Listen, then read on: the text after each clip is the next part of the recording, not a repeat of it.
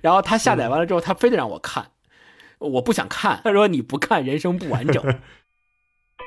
然后叭，你就知道下一张画，你一翻页就将进入一个既恶心又恐怖，但是你完全想象不到会是什么的场景给你看，而且应该是个特写。然后你就就心理建设，你说我看还是不看？我靠，别看了，肯定特别恶心。但是你说我靠，不行，我必须看看还能有多恶心。然后你翻开一看，哇。他就是想把这个大叙事下的个体经历，不但把人们隐隐的那种难以描述的担忧抓住了，而且他还用一种更直观的、更扑面而来的那种线条，通过恐怖故事这个载体描绘出来，就会更直指人心。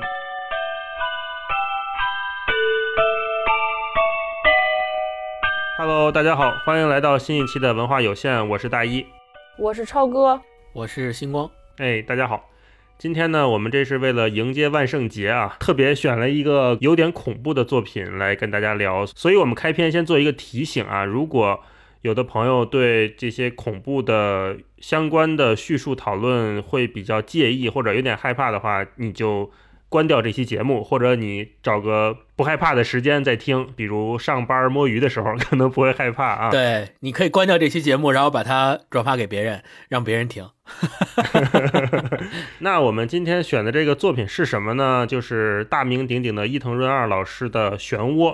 嗯，关于这个作品，我们可以先请星光老师给我们简单介绍一下啊。啊，《漩涡》这个作品是呃伊藤润二的一部漫画。精选集为什么叫漫画精选集呢？呃，是因为这一套书它里面的每一个故事是一个短片连着一个短片的，但是每一个短片和每一个短片之间的内容，它们是有情节上的联系的，或者说它们发生在同一个地方，所以综合起来变成了一套书。这套书的。有一个总的标题吧，可以这么理解，有一个总的标题叫《漩涡》，它下面有一些分开的各个情节的故事，相当于在一个漩涡宇宙里面有各种不同的小故事，构成了一个大长篇。然后为什么今天要从这个《漩涡》这个作品来聊呢？是因为虽然伊藤润二画过很多的漫画，也是非常知名的恐怖漫画作家，但是近期呢，他的中文版《漩涡》这一套书是刚刚推出。是由这个新兴出版社出的啊，我们大家都知道，新兴出版社它的午夜文库系列经常会专门出这种侦探类的小说啊，还有悬疑、惊悚、恐怖类的小说。这部《漩涡》也算新兴出版社的午夜文库系列里面的最新的一本所以我们正好借着这个契机，然后来跟大家聊一下这个《漩涡》这套书。最后再补充一下，就是这套书并不是伊藤润二的画的第一部漫画。他画的第一部漫画是更有名的《富江》系列，然后《漩涡》是呃在《富江》系列之后画的。嗯，行，那我接着星光呢，我稍微补充一下啊，这个午夜文库是一个非常著名的出版界的一个系列，就像刚才星光讲的，他出推理小说专注了很多年，所以是一个值得信赖的厂牌，可以这么理解啊。漩涡为什么我们今天特别选出来聊？一个是跟万圣节这个。恐怖的气氛，我们想跟大家一起分享一下。对对对。另外，也是因为像《漩涡》、像伊藤润二这样的作品，能在大陆出版、能正式出版，是一件很不容易的事情。嗯啊，大家如果关注恐怖领域的恐怖漫画的朋友，肯定对伊藤润二是无人不知、无人不晓。对。但是，就是因为一些各方面的原因，他的作品一直没有能以这样很官方的身份来跟大家见面。对。伊藤润二到底有多牛呢？可以请星光再给我们说一说啊！历史小课堂，再岔开一笔说啊，就是万圣节为什么跟那个鬼怪有比较大的关系？其实。我之前自己是有一个疑问，因为我知道咱们中国有这个中元节嘛，就是闹鬼嘛，然后日本呢有那种百鬼夜行嘛，他们都有传统的文化。那到底这个万圣节跟这个鬼怪文化为什么会有联系？而且我们大家都知道，万圣节的晚上不是有一个西方著名的活动，就是小孩儿。穿着奇装异服去大街上挨家挨户的要糖吃吗？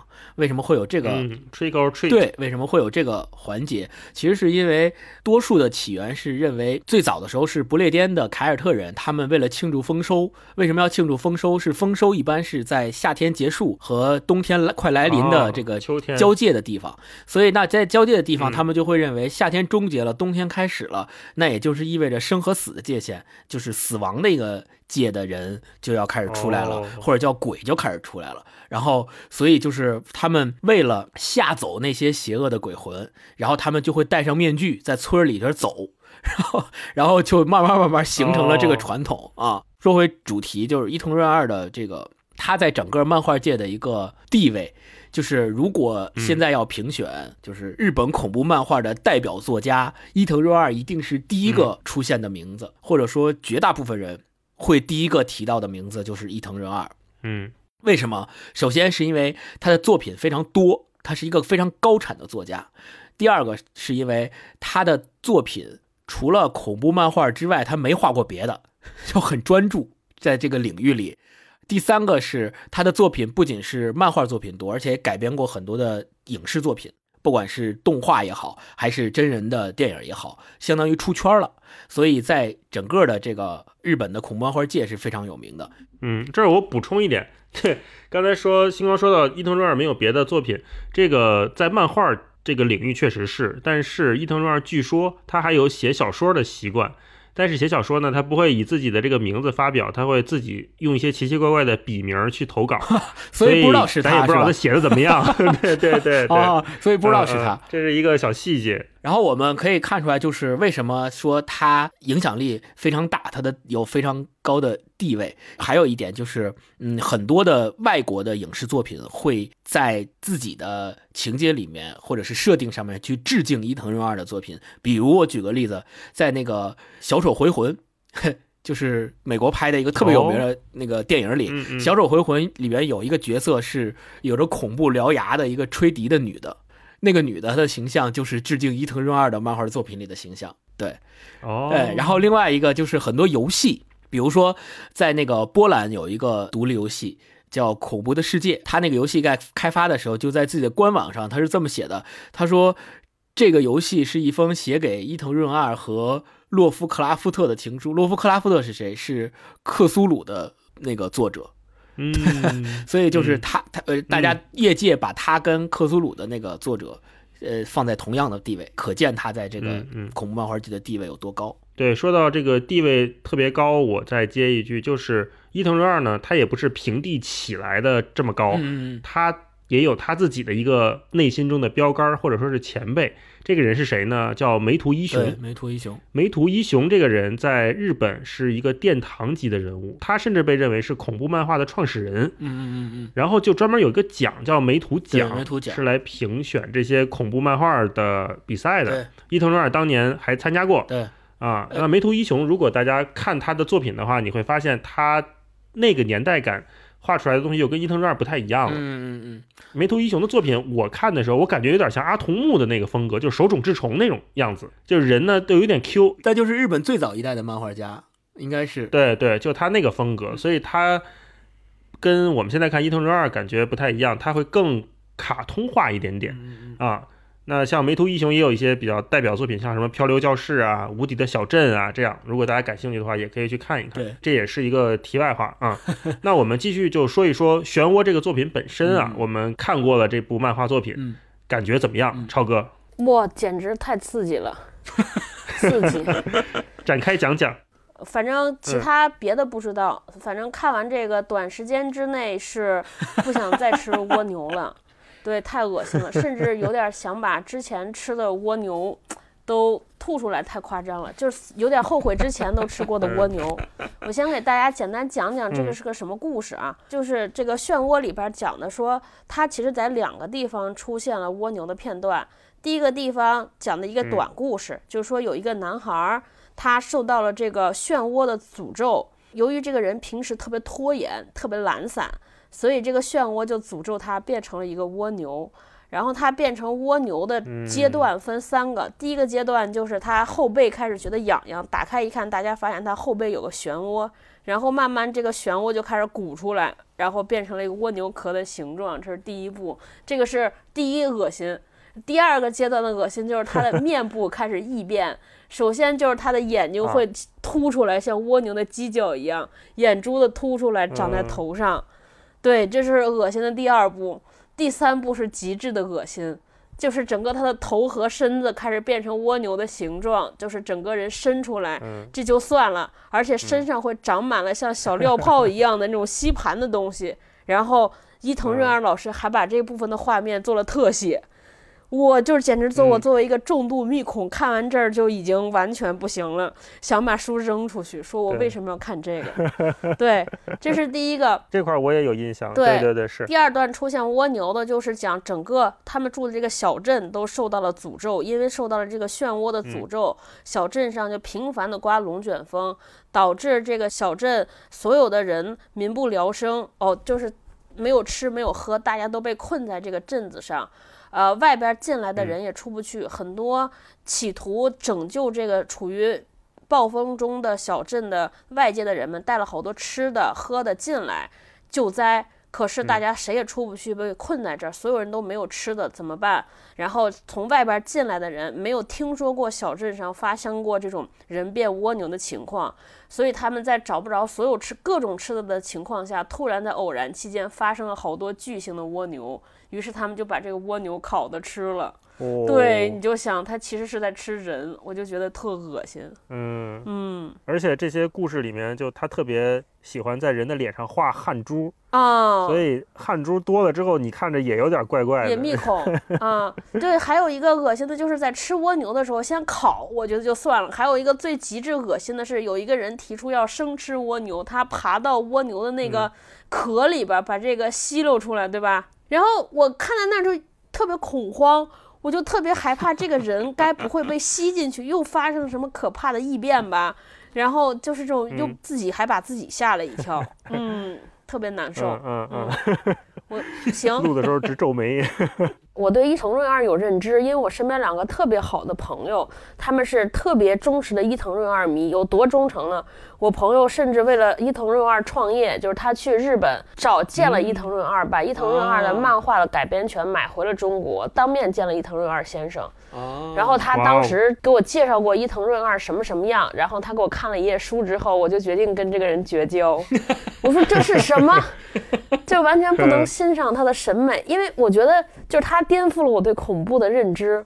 就是在我心中，我觉得有日本恐怖和美国恐怖两种。就之前没看伊藤润二之前，日本恐怖在我心中的代表作就是什么《咒怨》啊、《午夜凶铃》这种。就是就是真的是恐怖特别甚的，嗯，还有一种恐怖，我认为美国恐怖是恶心啊，就是都是那种浓不拉碴的，就特别恶心。但是伊藤润二就是日本漫画里边也有恶心的，就是又恶心又恐怖。嗯，我终于明白了，看完这个我终于明白人们为什么爱看恐怖，就是那种上瘾。我觉得就是你又害怕又想看。然后你明知下一个画面，而且就是因为是漫画和读文字不一样，漫画是有镜头的，而且它就是有点类似于影视语言，就是它是有镜头的切换的，有什么远全、中近、特镜头的跳跳跃，然后它你会看到它一开始塑造了阴森恐怖的世界，然后叭你就知道下一张画，你一翻页就将进入一个既恶心又恐怖，但是你完全想象不到会是什么的场景给你看，而且应该是个特写。然后你就就心理建设，你说我看还是不看？我靠，别看了，肯定特别恶心。但是你说我靠，不行，我必须看看还能有多恶心。然后你翻开一看，哇，果然又超出你对恶心的想象。对对对对，是是是，对嗯。关于伊藤润二的作品背后的事情，我们可以后面再说啊。我们还是先从表面上看起来这些比较恶心和比较恐怖的东西说起啊。那星光，你来聊一聊，你看这个。漫画表面上的观感怎么样？嗯，这个还也要说一段历史佳话。呃，我初中的时候，就我自己，你要问我喜不喜欢这个恐怖的作品，我喜欢。你要问这两种，我更喜欢哪种？我更喜欢那个美式的，就是你可以用那个视觉来刺激我，我那个能忍受。但是你让我看《午夜凶铃》，我可能确实感觉有点恐怖。对，哎，你有没有那种感觉？星光就是，嗯，欧美式的恐怖呢，是确实是有一个人在吓唬你。啊，对。然后《午夜凶铃》这种的是自己把自己吓死了。对对，就是欧美的恐怖是直截了当的吓唬你，就是你能看出来，他就是为了吓唬你，就是为了恶心你，就是为了让你感官上有反胃、生理不适。但 但《午夜凶铃》那种不是，《午夜凶铃》那种没有直接的生理不适，但你不能细想。你细你细想就，尤其是不能看完了细想，你细想就完了。你细想，可能这辈子你也不敢看电视了，就就这感觉。然后继续说，我初中的时候，我觉得我为什么更愿意看欧美式的那种血淋淋的恐怖，可能是 初中的时候大一老师拜大一老师所赐，是因为我初中的时候，他当时给我推荐，当时不是流行什么十大禁片嘛，他给我推荐十大禁片系列里面的下水道人鱼那部片儿。然后他下载完了之后，他非得让我看，我不想看。他说：“他说那个可真是太恶心了。”他说：“你不看人生不完整。”然后我说：“哟，我说这个评价有点高啊。”我说：“你这个这话你都能说出来，那我必须得看了。”然后我有一次就跑他们家去看去了。大一老师之前是自己看过的，所以他知道哪儿恶心哪儿不恶心。然后他让我看，他自己躲一边，他没看。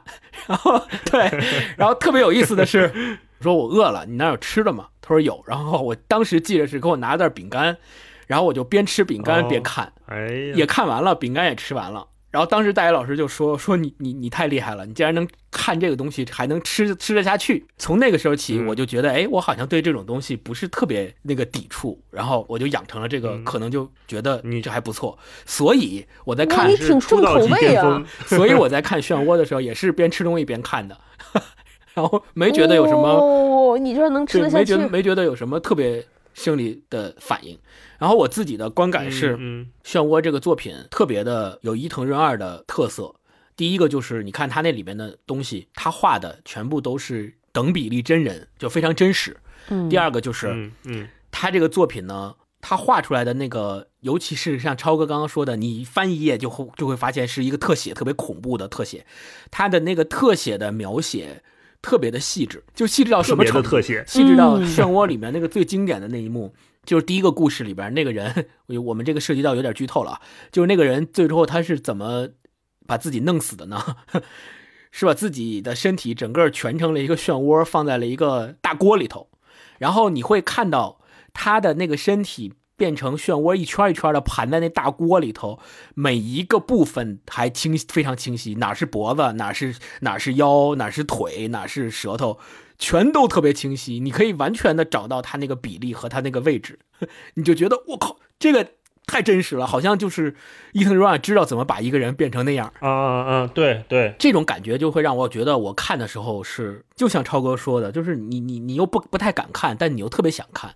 就是撩拨你，撩拨你的那个内心的那根弦儿，就让你觉得，哎，你看我我画到这儿了，你看不看这一页？你不看吧，你又想看。就看完之后又骂自己，说我靠，我为什么这么贱？大一呢？星光刚才说这个伊藤润二这个真实感，我特别同意，而且很多对伊藤润二的评论评价也是赞誉他这个所谓的真实感或者是等比例的这种画风。就说到这个等比例，我们可以说一下，就是我们看平时的漫画，它有这种几头身的这么一种漫画形式。嗯，对，有这种美学方式。你比如说像柯南这种，就相当于是可能是二头身，就是头足够大，然后二头身什么意思？就是身子是两个头的大小。这种就属于比较 Q 的这种画风啊，这是一种。然后另外呢，有比较过分的，有那种九头身的，嗯，就是头贼小，然后身子特别长。啊，像我们之前看的足球小子，就是画到后期之后，那些人你看就不是人样，身子贼长，那种九头身啊。那我们现在一般人正常的这个比例，其实都不会达到漫画里那么夸张。这也是伊藤润二他会给人带来恐惧的一个非常重要的手段，就是你看他等比例的人跟真人的样子是一样的，所以他你就会默认他是一个。跟你更接近的一个生物体，嗯嗯，那你再把这个生物体去做变形的时候，我们就会本能的感到身体上的不适。我觉得这个是一个非常重要的特点。然后另外，我看伊藤润二的漫画呢，我初步的感觉啊，是它有点脏，嗯，这种脏感是怎么来的呢？我后来才意识到，这跟我之前就早期看伊藤润二也有关系。这也是要说一段往事，就是我最早的时候，也是初中的时候，可能是跟星光交流的那会儿。我经常会买一个非常粗制滥造的一个杂志，叫《恐怖故事》，应该都不是有正规刊号的杂志。但是呢，它那上面就是会登一些文字的恐怖故事啊，然后会连载漫画。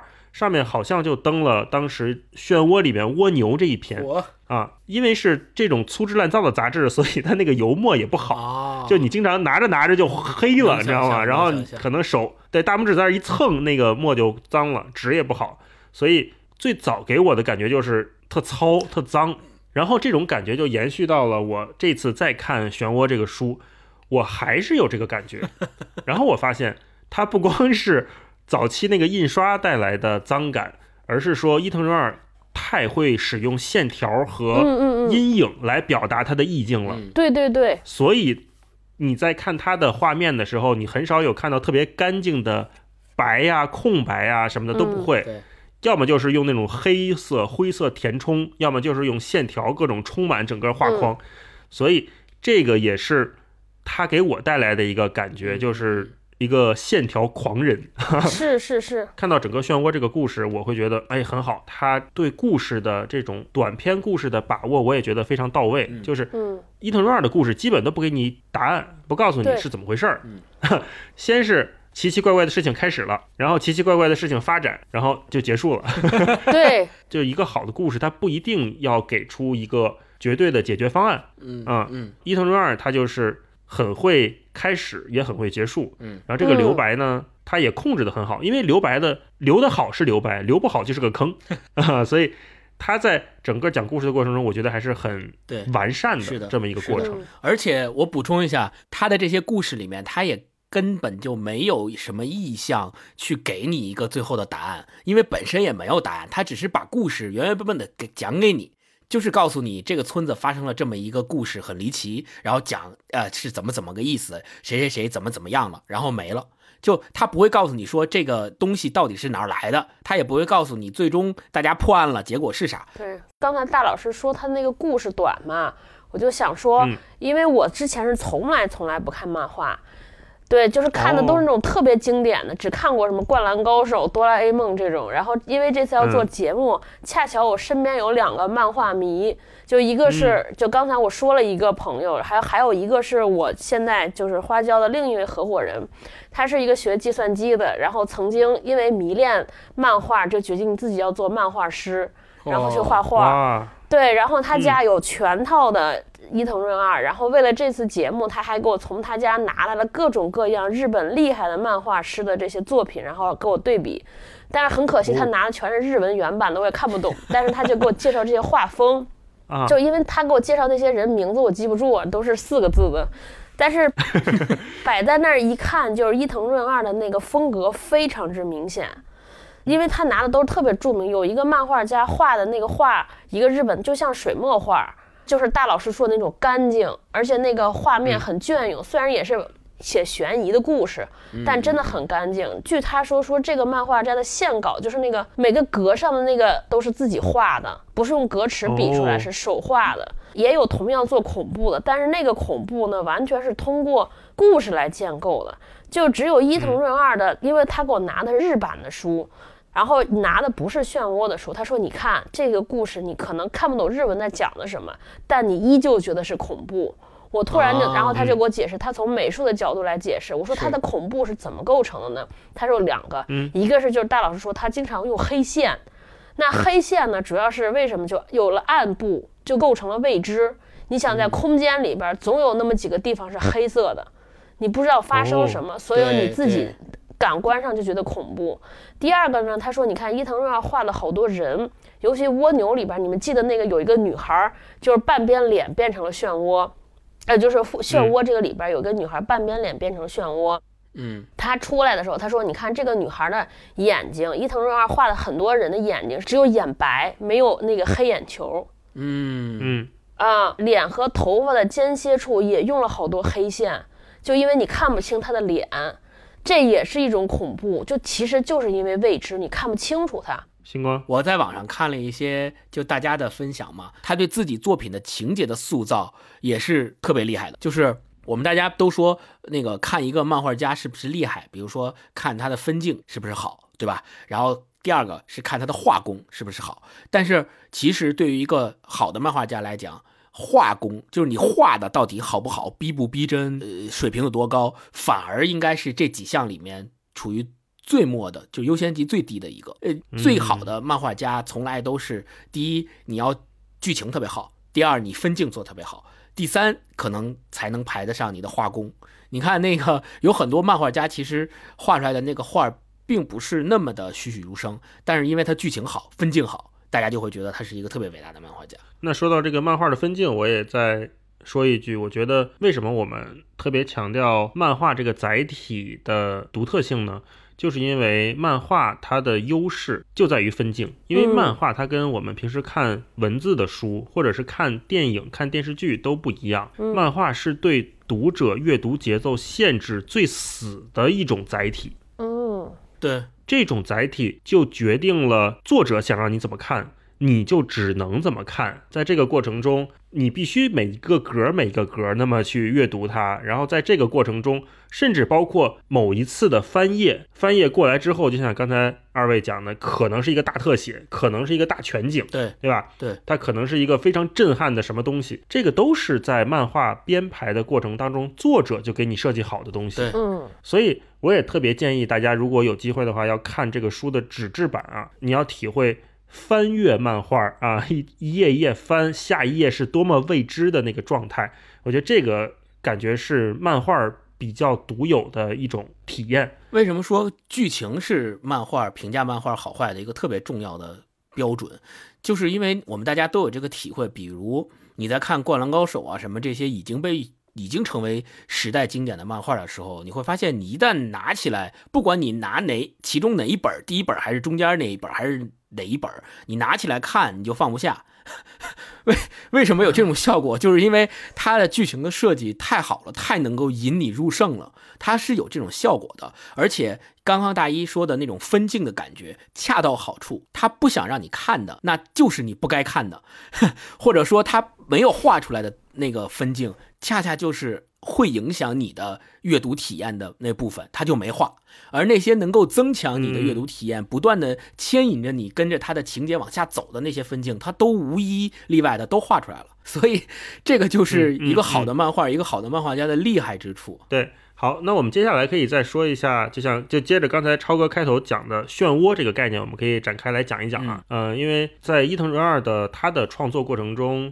可能最著名的那个 IP 是富江。对，富江。那富江是一个完美漂亮的一个女性的样子，但是富江又有一个非常阴暗的内心和一个无限生长的能力，这个是他的一个状态。对，啊，那。我们今天讲的漩涡呢，跟富江又是不一样的。它不是一个人的形态，或者不是一个某一个具体的东西，它是更像一个概念或者是一种状态的存在。它又升了一个维度。嗯，那在这种情况下，我就想听听你们怎么理解漩涡这个东西，在整个作品里面，它想表达的是什么？嗯，超哥，第一呢，就是我觉得它那个漩涡的层次特别好。就是他一开始只是讲说一个人的漩涡嘛，就是每个人的漩涡，就是大家对漩涡着迷。那有可能对于有些人来说，这个漩涡可能象征的，比如说欲望。然后那个女孩儿，就那个女主角，她爸爸对漩涡着迷，可能就是对于什么声望、别人的认可，这是他的漩涡。首先是每个人都有一个自各自的漩涡，他那些短故事，对吧？然后紧接着慢慢他融合到一个社群。生长的小镇上，好像大家开始被这种漩涡的气氛所浸染，到最后结尾的时候，它变成了一个漩涡式的宇宙，就是它好像是，就是我看完之后就觉得不明觉厉。嗯嗯嗯，我觉得它好像在表达一个主题，就是那种绝望。就是你一直在被一个东西支配，但是你永远无法逃离。我觉得这个是最深层次的恐怖。嗯，对对对对对。我那天还跟大老师，你忘？你记得我看的时候，说我看的时候特别生气，就是嗯，一开始你看这个漫画的时候，尤其是这种，你总觉得说他可能，比如说我们看漫威的漫画什么的，你总觉得会有一个超级英雄出现，对吧？因为你一直在渲染这些绝望的气氛，大家被这个东西被漩涡吞噬，被漩涡毁坏。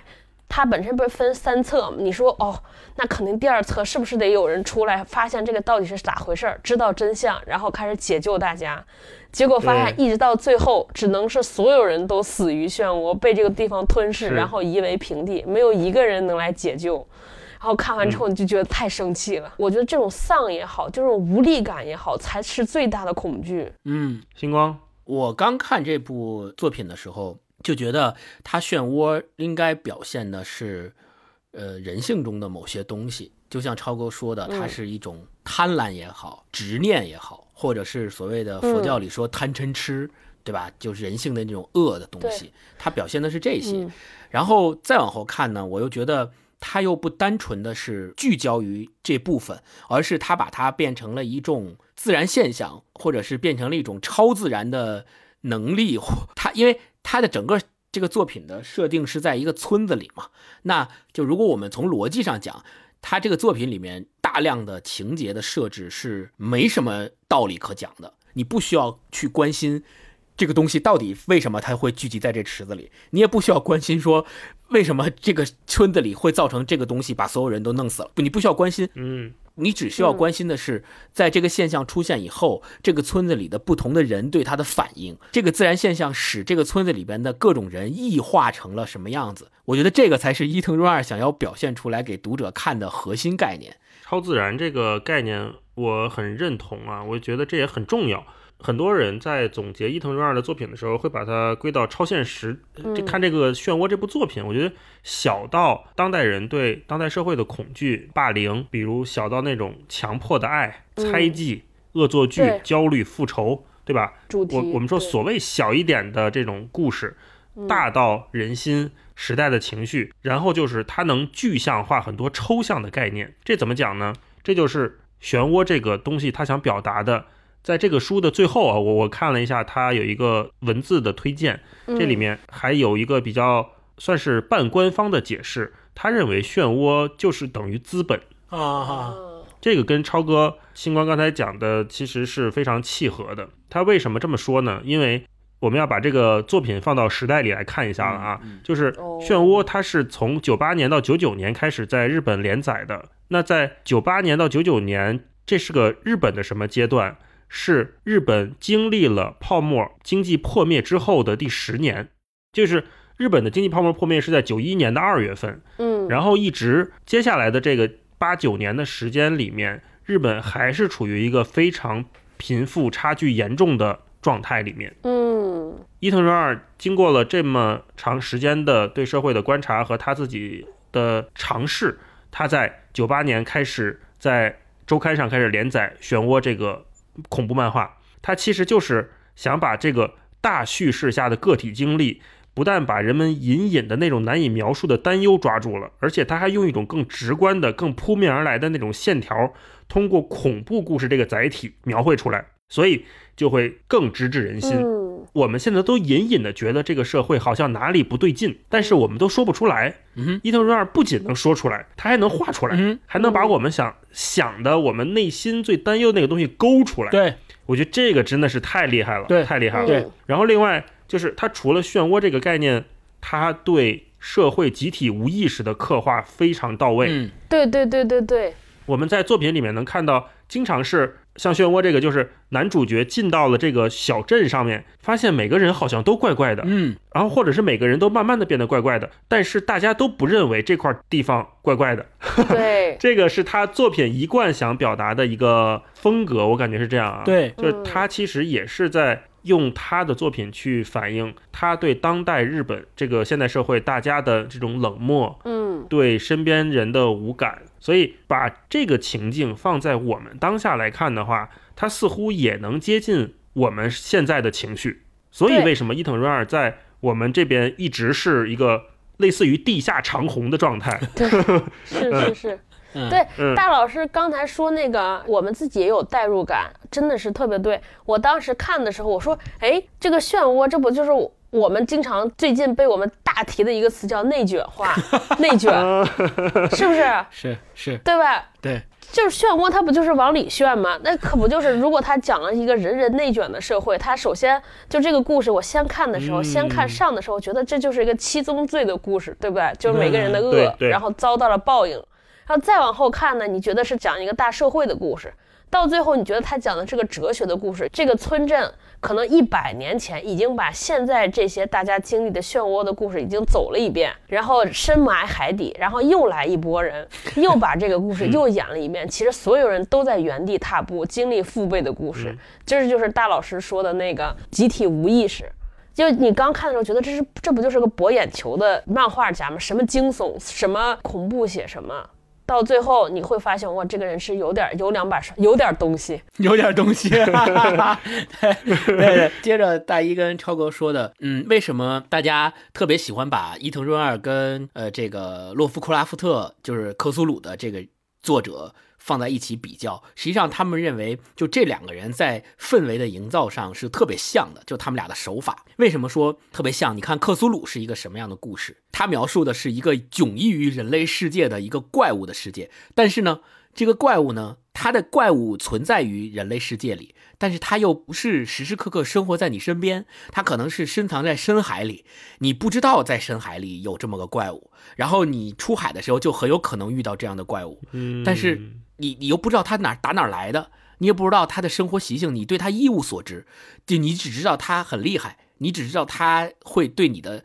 这个生命造成非常大的威胁。那一样啊，在伊藤润二的这个故事里边也是啊，用男主角的话说出来了，说这个镇子有问题，对吧？我要逃离这个镇子，但是他也不知道到底有什么问题，打哪儿来的问题，而且他不知道该怎么解决。只能一步一步的看着自己的亲人、自己的朋友被这个东西所吞噬，然后无能为力。嗯他也特别擅长从日常生活中去挖掘一些让你觉得恐怖的点。比如说，我举个例子啊，像咱们经常看一些外国的恐怖片、丧尸片啊什么的，日本、韩国也有。嗯，但是我们会觉得你这个东西是故意给我营造一个环境和氛围，对，架空的，对，把我放一孤岛上，然后除了我之外，其他人都变成丧尸了，我怎么办？是吧？我我是跑还是还是拿枪杀，还是拿锤子砍？这些都是一个设定好了的情景下的恐怖，对吧？但伊藤润二不是，伊藤润二是告诉你说，嗯你这个恐怖的事儿有可能就发生在你身边。比如说，他有一个作品叫《呻吟的排水管儿》，就特别牛，嗯对对对，就是两个姐姐和妹妹，呃，有有一个男的特别喜欢两姐妹中的其中一个女孩，但是呢，久久追求得不到回应。然后有一天，姐姐跟妹妹在家的时候，就发现他们家的排水管在往下冲水的时候，总是发出像人的嗓子醒嗓子的声音。嗯对他们就不知道怎么回事儿。然后妹妹妹妹就说了一句说：“你说会不会是有一个人藏在了咱们家的排水管里？”哇，对，我就只说到这儿，然后大家可以自己发挥想象力，伊藤润二会怎么样去完结这个作品，对吧？所以嗯你你你你你就可想而知，谁家没有排水管啊？对，然后 谁不是天天用排水管？谁不是天天听那声音啊？谁家的排水管还不响几声？呃，对对呀、不对对，所以 你当你看完伊藤润二这个作品的时候，你说你在用你们家排水管的时候，你你怎么办？你能还能不能用？所以这个事儿就是因为它跟你的生活是紧密联系起来的，并且它就来源于你的生活，这种恐怖的感觉是呈平方般的增加。对，星光说这个生活跟伊藤润二本人的习性特别相关，因为伊藤润二非常之宅。哦，他除了呃编辑部跟编辑开会，或者是有一些特别的采访以外，他根本不出门，所以他只能观察他身边、他的生活、他周遭的这些东西，然后去创作他的故事，所以就会有像星光说的这种排水管大量的这样的故事呈现在我们的眼前。嗯，这也是一个优势，我觉得这是个优势，因为它不像星光说的那种架空的世界观，给你一个突发奇想的新世界，对。它真的就是从你身边慢慢的长出来的那种恐怖的感觉，对。嗯啊对，然后并且当你的脑洞被伊藤润二打开之后，你会知道哦，原来在伊藤润二世界里面，人可以盘成那个样子，一条一条一悬在一个大锅里面，同时你又想到哦。排水管只有这么粗，只有手腕粗细，那这里面会有点什么啊？在这个过程中，你的脑洞被伊藤润二打开了，然后你对恐惧的感知力似乎也更多了，就是那个感受恐怖的敏感神经被他激活了。我觉得有这种感觉。对，人还可以变成蜗牛呢。你想，哎呀呀，哎呀！而且他画那个蜗牛，我简直是 就是就是还密密集恐惧症，那个脸上还斑斑拉拉的，对对对哇，对简直是。对是的，是的，是的，是的，真的没有办法呃蜗牛直视。是我很早期看的那个作品，我真的是心理阴影留到现在。没有办法这次看的时候，嗯没有办法嗯直视又又看了一遍。直直视 直视蜗牛了，真的是。对，嗯最后他还有什么吃蜗牛、生吃烤，哇，不能说了，不能说了。那个太恶心了确确实有点恶心，确实。呃，我们继续往下走一走啊。那说到现在，我们可以再往后退一步，讲一讲这种恐怖的东西或者恐怖的感觉对我们到底有什么意义？因为嗯我经常会遇到一个你你经常看恐怖片是吧聊起？来的话题。对我经常看恐怖片，然后我特别喜欢跟别人分享，或者是想跟人推荐，想跟人讨论。可是呢，我身边的朋友，除了你们俩就是被我强制安利这个作品以外，就是有一部分朋友吧，他很拒绝这方面的信息。然后大家也会觉得，这好不好不生生的，你怎么自己给自己找不痛快呢？对对对，就会有这样的，就是我本来上班就挺累的了，我为什么还要下班来吓唬自己？嗯嗯所以这就说到了一个恐怖的内容对我们到底有什么样的意义或者作用？嗯你们是怎么看这个问题的？嗯嗯嗯，超哥嗯我不我还特好奇，想问问你呢。我不知道你们这种特别 特别沉迷于看这个的是什么原因。就我当时看这些恐怖片儿，都首先是因为好奇，看完之后就是恨所有让我看这个片的人，我真是看够够的了。我就对就觉得要和所有人绝交，我就说你们过什么瘾呢？嗯，嗯，就就反正是看的时候就挺爽的。这个是不是和吃螺蛳粉儿、吃臭豆腐、坐过山车是是一个爽的系统，对吧？你你看辣其实一种是痛觉，它不是味蕾的感觉，它是痛，但是就是因为扎的且臭，你还越来越上瘾。那看恐怖片儿是不是也是这个道理？又怕又不敢看，但是还想看，看完之后哇，你就那个紧张过后的松弛和愉悦，是不是坐过山车一样，是一种释放和发泄？嗯嗯，星光，它是一般来讲，如果你问一个人说你为什么这么喜欢看恐怖的作品，他们就会说解压放松。那你会觉得你明明很恐怖了，有什么可放松的？你看的时候不害怕吗？看的时候难道还放松吗？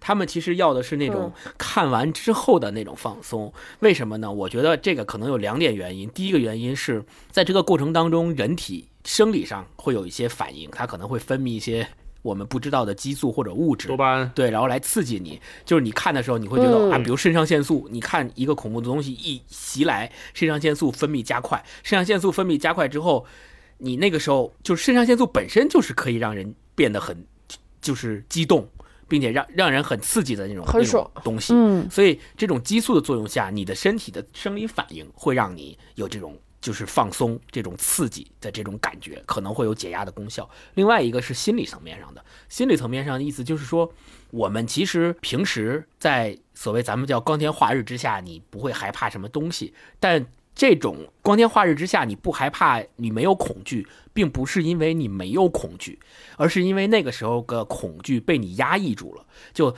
它还在，但是它被你压抑在你的潜意识里了。所以你看恐怖片的时候是故意要把这种被压抑在你潜意识里面的恐惧放大，把它放出来，你故意把它放出来。当你对，当你故意把它放出来的时候，相当于你就开始正视你的这种恐惧。当你开始正视它的时候，人们就说你就能够更加了解另一面的你自己，或者说，比如说我们这个是怎么理解呢？就是恐惧它是构成你意识的一部分，当你一直压抑这部分意识的时候，你就没有办法去获得一个完整的自我的一个体验。然后，当你故意把它放出来，当你故意把它放出来的时候，这个时候你才完整，你对自我的体验才完整。所以，有评论家就这么说嘛，就这么对，有这么一句话，评论家是这么说的，他说：“我们想看可怕的东西，会不会是我们试图在不敢睁眼的恐怖中抓住面对自我的机会？”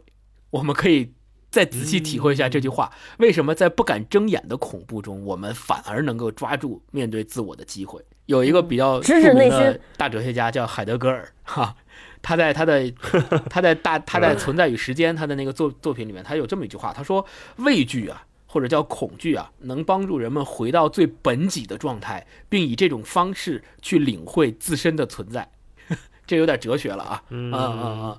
所以联系联系起之前我之前讲的，我初中时候大一老师给我安利下水道人鱼的经历，我觉得大一老师现在看，大一老师当时说那句话没错，就是你不看这个，你人生不完整。哇我，我那会儿就这么有高度吗？所以我看了之后，我的 对，所以看了之后，我的人生就完整了呀，我就认识到了一个完整的自我了。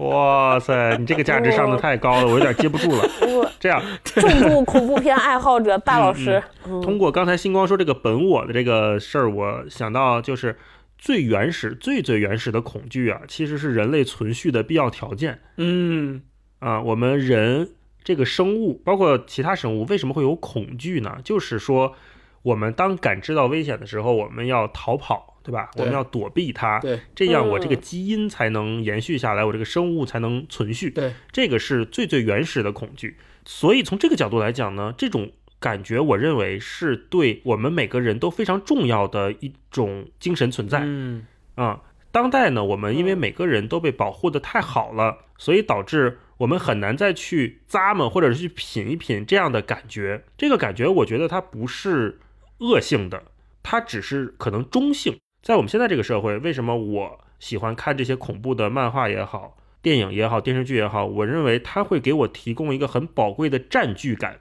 我在看恐怖作品的时候，我其实没有脑子想别的事情。这种心无旁骛，嗯我不知道算不算一种另外一种心流啊？觉得还蛮宝贵的。嗯，然后我觉得还还有一个意义就是我们在日常生活中，我们身边的刚刚说了，我们内在就有恐惧，对吧？那我们我们身边的这些焦虑也好啊，还有超哥刚刚说的内卷化的社会带给我们的压力也好啊，其实这些东西是。日常时时刻刻存在于我们的日常生活中，存在于我们的身边的那恐怖的作品，他们其实像伊藤润二，尤其像伊藤润二这种特别善于从日常生活中取材的这些作品，他们是把我们日常生活中的这些压力、焦虑、恐怖的这些对象，实际上是放在他的作品里，给了你一个具象化的冲击。嗯比如说富江，他讲的是一个。特别在乎自己的美貌，就是为了保持自己的美貌，不惜杀人的这么一个形象，对吧？那这个形象它脱胎于哪儿呢？其实就脱胎于那些日常生活中为了自己的某些东西，执念于自己的某些东西，执念于不失去或执念于得到某些东西的人，他们所表现出来的嗯那种心理状态，那种异化的心理状态。所以，这个恰恰是他伊藤润二用这用一个富江的形象，把这种情绪一具象化了。同样，漩涡也是啊，漩涡里面的那些人。那那那个老头儿就盯着那个那个蜗牛看，一直看看看，最后把自己看死了，看成那个样子了。那 其实反映的也恰恰是这些人心里面的贪婪，这些人心里面的执念，最终的具象化的体现，就具象化了，就具象成了漩涡。嗯，听你们俩说完，我觉得还有是不是还有一个作用，就是总体概括就是给你的生活加点料。对，对是就是因为日常生活它其实就是太循规蹈矩了，而且这些就是恐怖的经历，我觉得是很少有人能经历的。嗯就你不说喜乐、悲伤这些其他的情绪，可能是我们日常生活中都能感知到的。但你说恐怖这个经历，我感觉除非去电影院看这个，否则可能日常生活中真的你很难有机会经历到如此能调用这么多感官体验的这种恐怖。所以我觉得它需要有一个专门的品类 来专门激发你所以这个点。为什么大家都特别嗯喜欢所谓的灵异故事、嗯什么灵异经历这些东西，大家都趋之若鹜。其实也恰恰是嗯因为在日常生活中，我们像超哥说的，我们挺难真正遇到这些事儿的，所以我们对这个方面也有一些猎奇。好，那最后我们嗯可以给大家再推荐推荐啊，因为我们这一期节目上线的时候应该还没到万圣节啊。那接下来这几天，如果你也想感受一下万圣节的诡异气氛啊，有什么作品可以跟大家分享分享？我要先说一下万圣节的正日子是十一月一号。我你听到我们这期节目的时候，应该是在十一月一号之前，嗯所以我们给你推荐的这些作品，呃，你可以把这一周作为所谓万圣节之周，然后每天晚上找一个作品来看一看。首先，我先推荐。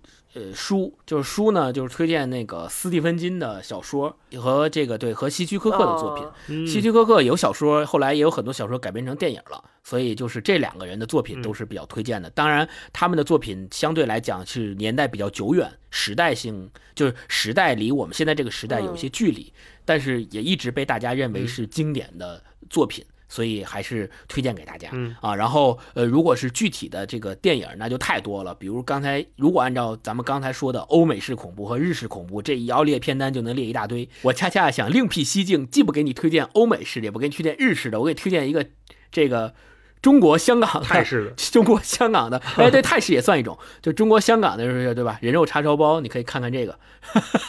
哦，对也够恶心的。对，因为因为就是《人肉叉烧包》的这个电影是改编为香港所谓香港十大奇案嘛，对吧？就是真实发生的案件改编的电影作品。